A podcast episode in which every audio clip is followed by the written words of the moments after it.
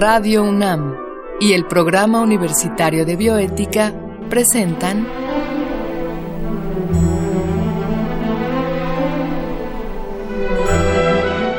El Árbol de las Ideas. Bioética, Ciencia y Filosofía para la Vida. Con Paulina Rivero Weber.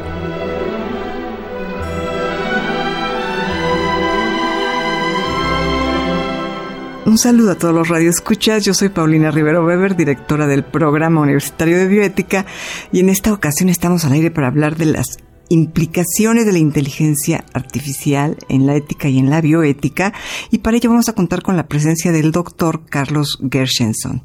Eh, previamente, como siempre lo hacemos, vamos a escuchar una cápsula introductoria que el Programa Universitario de Bioética y Radio UNAM han preparado para ustedes. Durante siglos se ha creído que la inteligencia es un atributo exclusivo de los seres vivos, y particularmente de los seres humanos.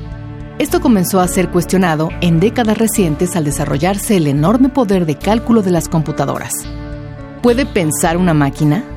Tres eventos hacen pensar en una respuesta afirmativa. En 1997, la supercomputadora Deep Blue de IBM venció al campeón mundial de ajedrez Gary Kasparov. En 2011, la supercomputadora Watson, también de IBM, derrotó a dos campeones del programa de televisión Jeopardy. Por último, en 2016, el programa informático AlphaGo de la empresa DeepMind le ganó a Lee Sedol, uno de los mejores jugadores de Go del mundo. ¿Es posible mecanizar el pensamiento? ¿Es el cerebro humano una computadora biológica?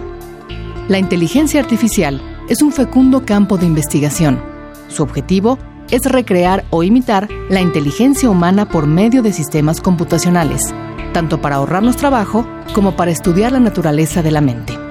La computación, la lógica, las matemáticas y la filosofía se conjugan en este campo. En 1980, el filósofo John Searle hizo una distinción entre inteligencia artificial fuerte e inteligencia artificial débil.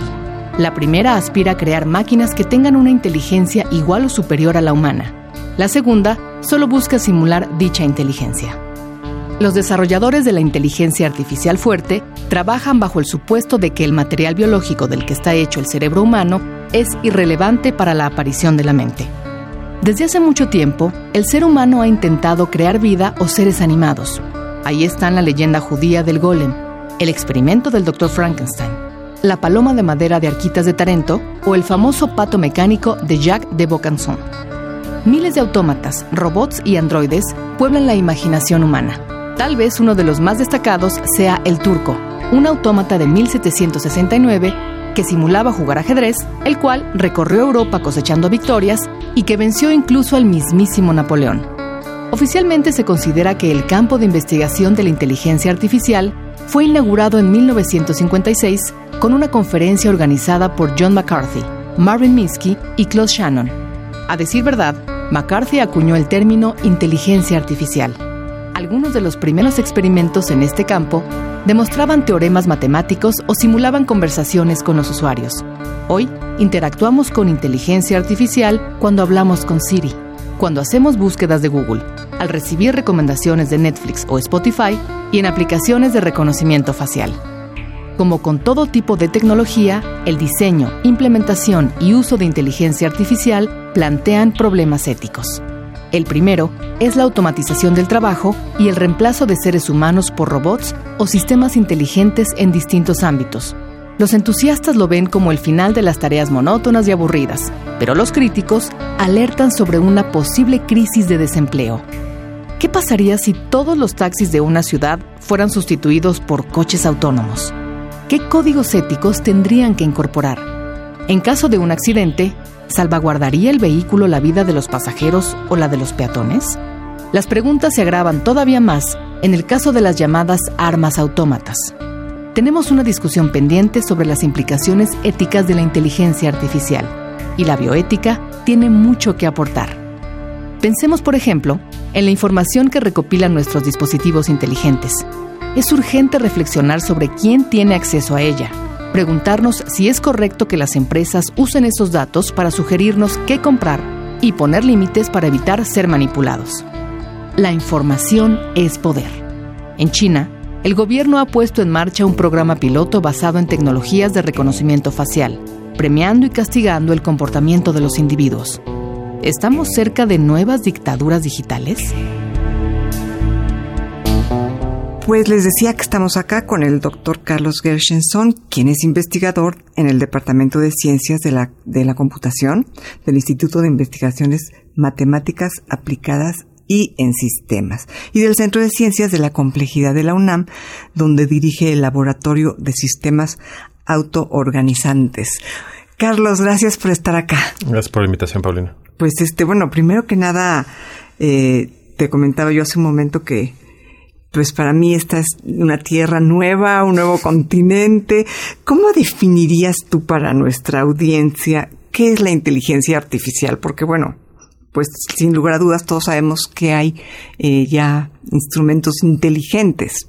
Pero la inteligencia artificial, como la entienden ustedes los expertos, ¿cómo se puede definir? Sí, pues digamos hay distintas definiciones, ¿no? Pero de manera general es básicamente tratar de simular o replicar los comportamientos o algunas acciones que consideramos inteligentes, ya sean humanos o en animales, y poder reproducirlas en sistemas artificiales. Ok, pero digamos la inteligencia artificial implica, hay, hay tú, eres de matemáticas, yo soy de filosofía, entonces a ver si nos entendemos. no, yo también estudié eh, filosofía. ¿Sí? Ah, bueno, entonces sí nos entendemos. No, yo estaba pensando en Heráclito, cómo define la, la psique humana, ¿no? Como ah, un, logos capaz de acrecentarse a sí mismo, ¿no? Entonces, siempre me he preguntado, ¿la inteligencia artificial, eh, digamos, da para aquello que tú la programas? Sí pero ya es capaz de acrecentarse a sí misma.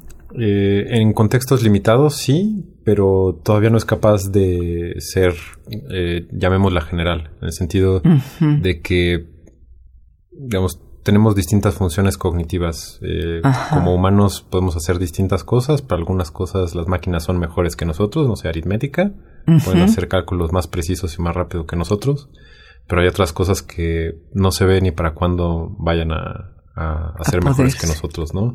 O sea, cuando dices en contextos limitados, me, imagino que te refieres a eso, a que pueden aprender por sí misma más matemáticas. Eh, por ejemplo, entonces de los primeros avances de inteligencia artificial que pues inició con eso, con ese nombre hace unos 60 años, eh, fue la demostración automática de teoremas. Entonces, pues, digamos, se pudieron desarrollar eh, basados en la lógica eh, mecanismos mediante los cuales una máquina podía demostrar teoremas y proponer nuevos teoremas y probar si esos eran consistentes. ¿Proponer nuevos teoremas? Pues, pues explorar y después checar si eran válidos, ¿no? Eh, entonces, eh, pues eso pues es impresionante, pero Después vemos cómo tratan de caminar algunos robots bípedos y, no pueden es decir, como que algo que cualquier niño puede hacer sin problema. Ajá, Ahora, tú como experto en el tema, ¿desde cuándo dirías que esto comienza? ¿Desde cuándo surge? Sí, pues, eh, digamos, siempre hemos tenido la idea de, imitar la vida o imitar la mente y pues hay mitologías en, distintas civilizaciones de la antigüedad. Eh, por ejemplo, eh, en el Popol Vuh en una parte hay eh, se menciona de un cangrejo artificial, ¿no? Que pues hacen una que para engañar a un gigante. Bueno, entonces, digamos, esta construcción de, la vida o está el, el golem que pues, también es una creación artificial. Eh, y, y, pues durante el, Renacimiento y, el siglo XVII, XVIII, pues avances en, en relojería permitieron que se construyeran algunos autómatas, que un ejemplo son estos relojitos que pues hacen secuencias de pasos, ¿no? Entonces da, la hora y pues salen unos muñequitos y hacen cosas. Entonces hubo uno de estos que eran un poco más sofisticados eh, en Francia eh, y, también en España, pero una multitud iracunda los destruyó porque decían que pues estaban eh, el, diseñador estaba jugando a ser Dios, ¿no? Tratando de entonces llegó a haber desde el siglo, digamos, XVIII ya alguna máquina. Eh, eran algunos sencillos, ¿no? Por ejemplo, un ejemplo, eh, un, en Francia, Bocanzón hizo un pato que pues, era una máquina y tenía un mecanismo así con engranes y demás que pues, le permitía aletear y comer y defecar y pues, era así como que un entretenimiento en la, corte de, Luis XIV. Y a la gente le dio miedo. No, este, este como era un animal artificial, pues... lo, pasaron. Sí, pero creo que fue en España cuando cuando esta multitud iracunda destruyó unos autómatas que eran músicos. Entonces, pues es un poco como una pianola animada, ¿no? Claro. claro. Para nosotros, pues no tiene mucho chiste, pero en ese entonces, pues sí era pues, una blasfema. Ajá. Siempre ha dado miedo, ¿no? Siempre ha dado miedo que, en el intento de crear vida eh, artificial hagamos algo terrible. Bueno, el golem, Frankenstein, este, precisamente. Son, imágenes que están ahí como... Sí, pues así como que cronológicamente Frankenstein se publicó hace poco más de 200 años y justo este año se cumplen 100 años de que se publicó la, obra de teatro RUR de Karel Čapek, eh, que es un autor checo, que fue donde se usó eh, por primera vez la palabra robot. Ok. Entonces, esta idea de automatización y que, pues digamos, se iba a poder simular la mente, pues empezó a desarrollar en ciencia ficción, pues hace, digamos, en el último siglo, ¿no? Y fue después de la Segunda Guerra Mundial que se empezaron a desarrollar las computadoras electrónicas, que pues a final de cuentas lo que hacen es procesar información y los procesos cognitivos tienen que ver con procesamiento de información que ya se empezó a estudiar de manera más formal la inteligencia artificial, no porque no hubiera el interesante, sino porque no teníamos las herramientas. Claro. Y pues estas herramientas son las computadoras. Claro. Ahora, me imagino que la idea de inteligencia artificial de alguna manera tiene que estar ligada con la posibilidad de tomar decisiones, ¿no? Sí. ¿Tendríamos ya algún acercamiento? Esto es, sí, sí hay un lado oscuro, digamos, si pensamos en armas o en armamento que pudiera en un momento dado eh, decidir, por ejemplo, no sé, matar a todas las mujeres o a todos los hombres, este, o a toda la gente de un color y no de otro. Eh, ¿Esto ya existe o es todavía ciencia ficción? Eh, sí, no. en el sentido de que, bueno, hay, hay muchas decisiones que automatizamos, ¿no? pero pues esto no debería de preocuparnos tanto porque siempre hemos delegado decisiones al rey o al sacerdote o al experto. O a la suerte. Ajá. Eh, o a la cábala o a los dados o algo, ¿no? Entonces, digamos, delegar las decisiones no es algo nuevo, pero cada vez lo hacemos más con las computadoras. Entonces dependemos que los algoritmos de inteligencia artificial que desarrollamos tomen la elección correcta. a ver, ¿qué es un algoritmo? Sí, un, algoritmo es una receta, es una secuencia de pasos que le dicen a una máquina computadora o robot o programa o un teléfono, eh, un sitio web, eh, qué es lo que tiene que hacer en distintas condiciones. Ok. Y, y pues esta es la base de la programación de cualquier tipo. Ok. Ok. Entonces tú, tú, tú puedes crear un algoritmo y va a funcionar bajo esa receta en cualquier situación, digamos. Eh, pues en cualquier situación que la pongas, ¿no? Y muchas veces ese es el problema en las novelas de Isaac Asimov, pues el problema es que hay situaciones para las que se pensaba que iba a funcionar y después lo pones en una situación inesperada y las cosas salen mal, ¿no? Y, claro. y eso es lo que le da eh, interés a muchos y muchas historias. Claro, ahí es donde pueden surgir todas estas historias de terror de máquinas este desquiciadas matando a destajo, ¿no? Este, ¿tú, ves un escenario así posible en los próximos años? Eh, no, eh, a final de cuentas, como nosotros somos quienes diseñamos a las máquinas, digamos, en algunos de estos escenarios, pues dice, ah, no, pues es que las máquinas ya, se empiezan a construir a ellas mismas y entonces empiezan como que a, cambiar su propósito. Pero eso no es algo pues factible mínimo en este siglo. En el sentido de que el propósito de las máquinas eh, está dado por nosotros. Entonces, el, como, como se ha venido dando la evolución de la tecnología, eh, con, nuestras máquinas no es tanto que estemos entrando en competencia, sino que nuestras máquinas nos complementan. Eh, digamos, genéticamente no somos, no somos muy distintos a nuestros ancestros paleolíticos o a neandertales. Eh, pero nuestras capacidades cognitivas son muy, muy distintas. La diferencia no es nuestra biología, sino nuestra tecnología.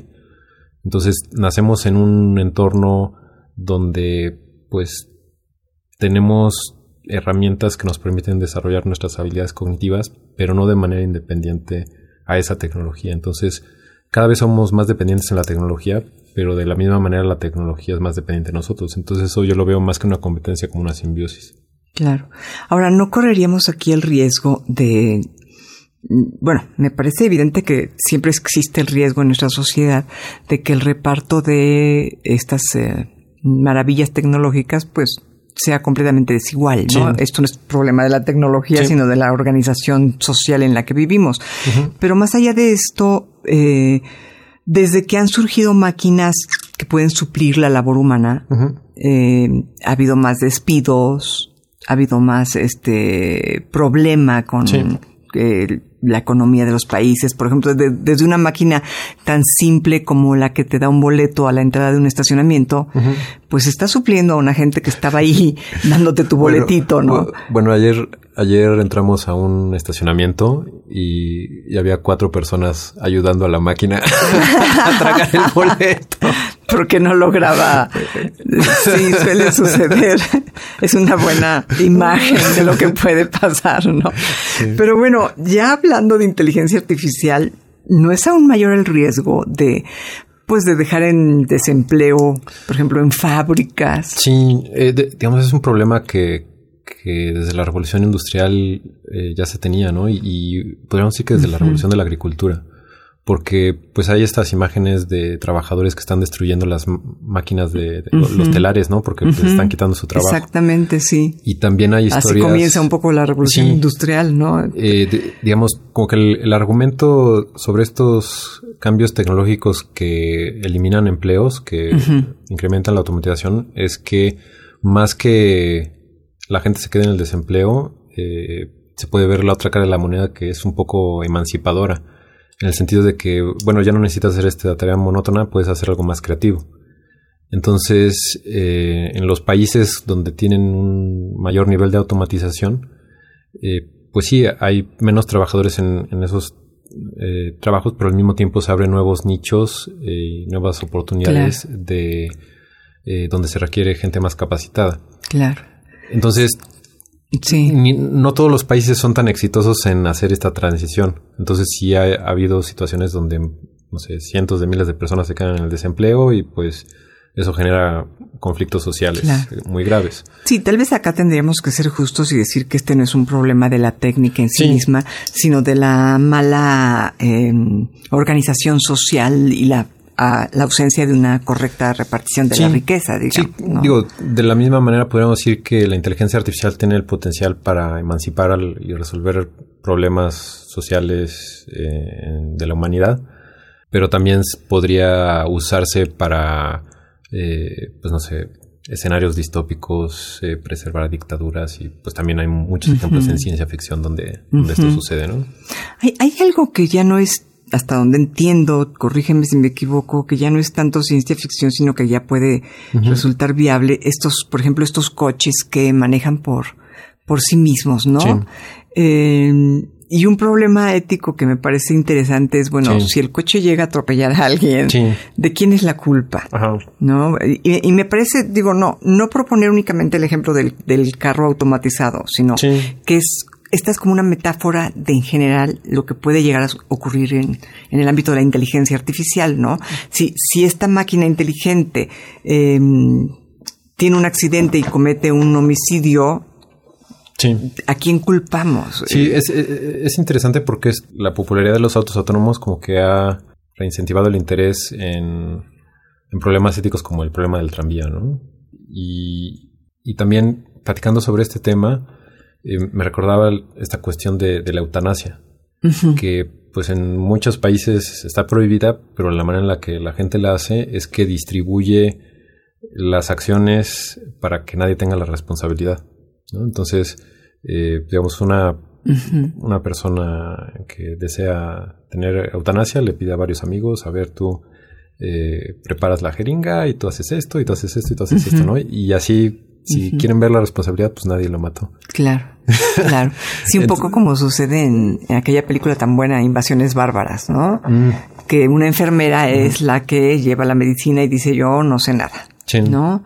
El otro es el que la prepara, la otra... Este, pero ¿cómo podrías eh, distribuir la responsabilidad, digamos, en un coche? Sí, no es tanto que se distribuya, sino que así es, ¿no? Como, mencionabas, si hay un accidente, de, quién es la responsabilidad? Eh, de quien diseñó el coche, de quien lo vendió, de quien lo compró.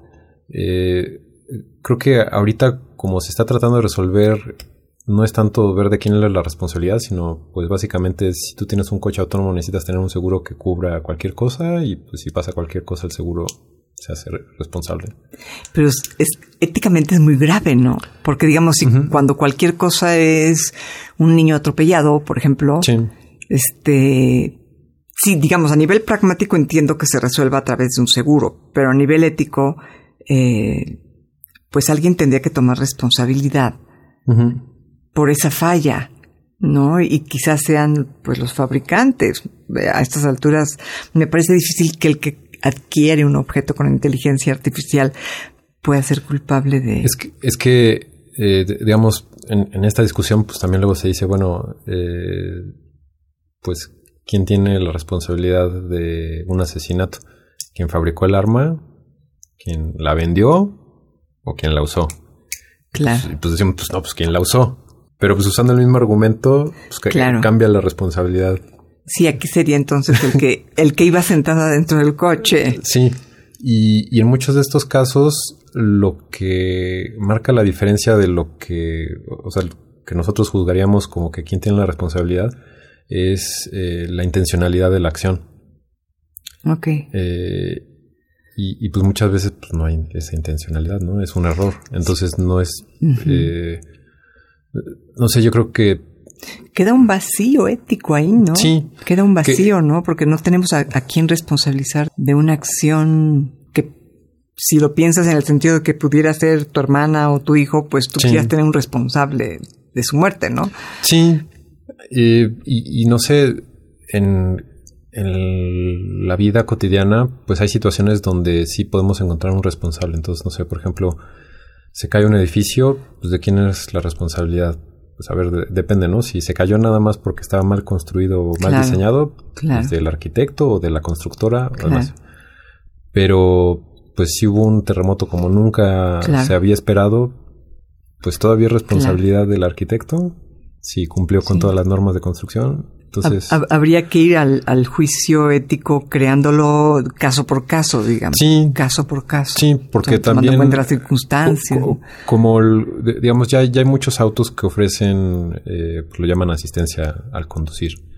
Y la manera en la que las compañías fabricantes de autos se libran de la responsabilidad es que cuando tienen alguna duda, le dicen al, al conductor, toma el volante.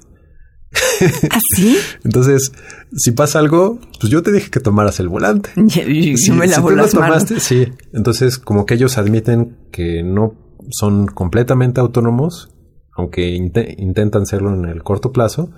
Ahorita dicen, no, pues yo no soy completamente autónomo, entonces tú no te puedes distraer. Y en el momento en el que yo te pida ayuda, tú me tienes que ayudar y si no, pues es tu responsabilidad. Entonces así es como las compañías que están como que desarrollando la autonomía en vehículos, pues libran esa, eh, esa parte y la responsabilidad queda del lado del conductor. Y, pues sí, todavía no hay una tecnología para que te puedas dormir y tu coche te lleve a alta velocidad. Claro. Aunque hay gente que lo hace.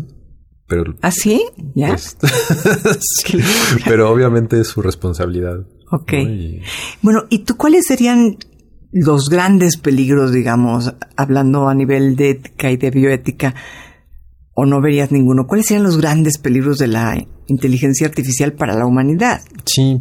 no para las máquinas, digamos, sino para la humanidad, ¿no? Sí, pues no, los veo tanto como peligros, sino más bien como una transformación que estamos viviendo muy rápido y, y casi casi como que ni estamos teniendo elección en cómo se está dando esa transformación.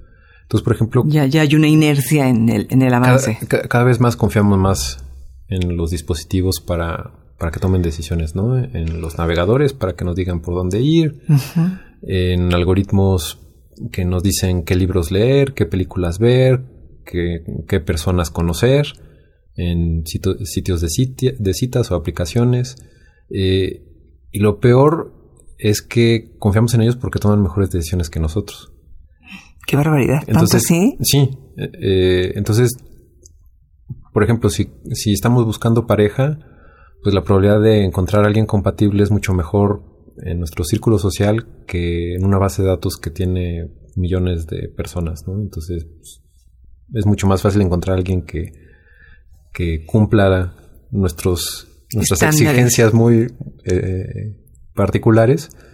Eh, pero, pues eso también al delegar la decisión, pues también está la cuestión de, responsabilidad. Claro. sí, parecía ser que ese es, digamos, el, punto álgido en, la inteligencia artificial, ¿no? ¿Dónde queda la responsabilidad cuando surge un problema? Entonces, pues, de hecho, una buena parte del derecho se basa en que tenemos libre albedrío y tomamos decisiones de manera voluntaria. Entonces, mientras más delegamos estas decisiones a algoritmos, esa responsabilidad también se empieza a diluir más. Claro. Entonces, eh, yo creo que cada vez más frecuente pues, vamos a tener estos dilemas donde pues una máquina tomó la decisión por mí y pues después de quién fue la responsabilidad, ¿no? Eh, entonces, digo, no sé si esto se llegue a dar, pero pues está el potencial de que pronto, eh, en lugar de nosotros escoger qué carrera queremos, pues eh, pongamos nuestros datos. Al estilo de Gataca, ¿no? sí, este, y nos digan que, que, en dónde vamos a tener más, más éxito, ¿no? Pero pues, eso tiene muchas consecuencias. Claro. Pues muchas gracias, Carlos, por haber estado acá. Y gracias, como siempre, a Marco Lubián, nuestro productor. Y en controles técnicos, gracias a Susana Trejo. Escuchamos la voz de Gisela Ramírez en las cápsulas cuyo guion contó con la adaptación de Andrea González a textos originales de Diego Dionisio Hernández y se despide de ustedes su amiga Paulina Rivero Weber.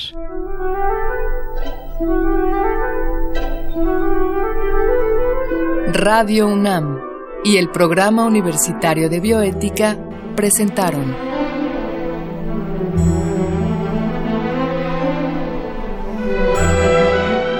El Árbol de las Ideas.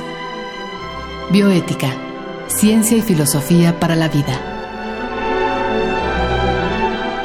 Con Paulina Rivero Weber.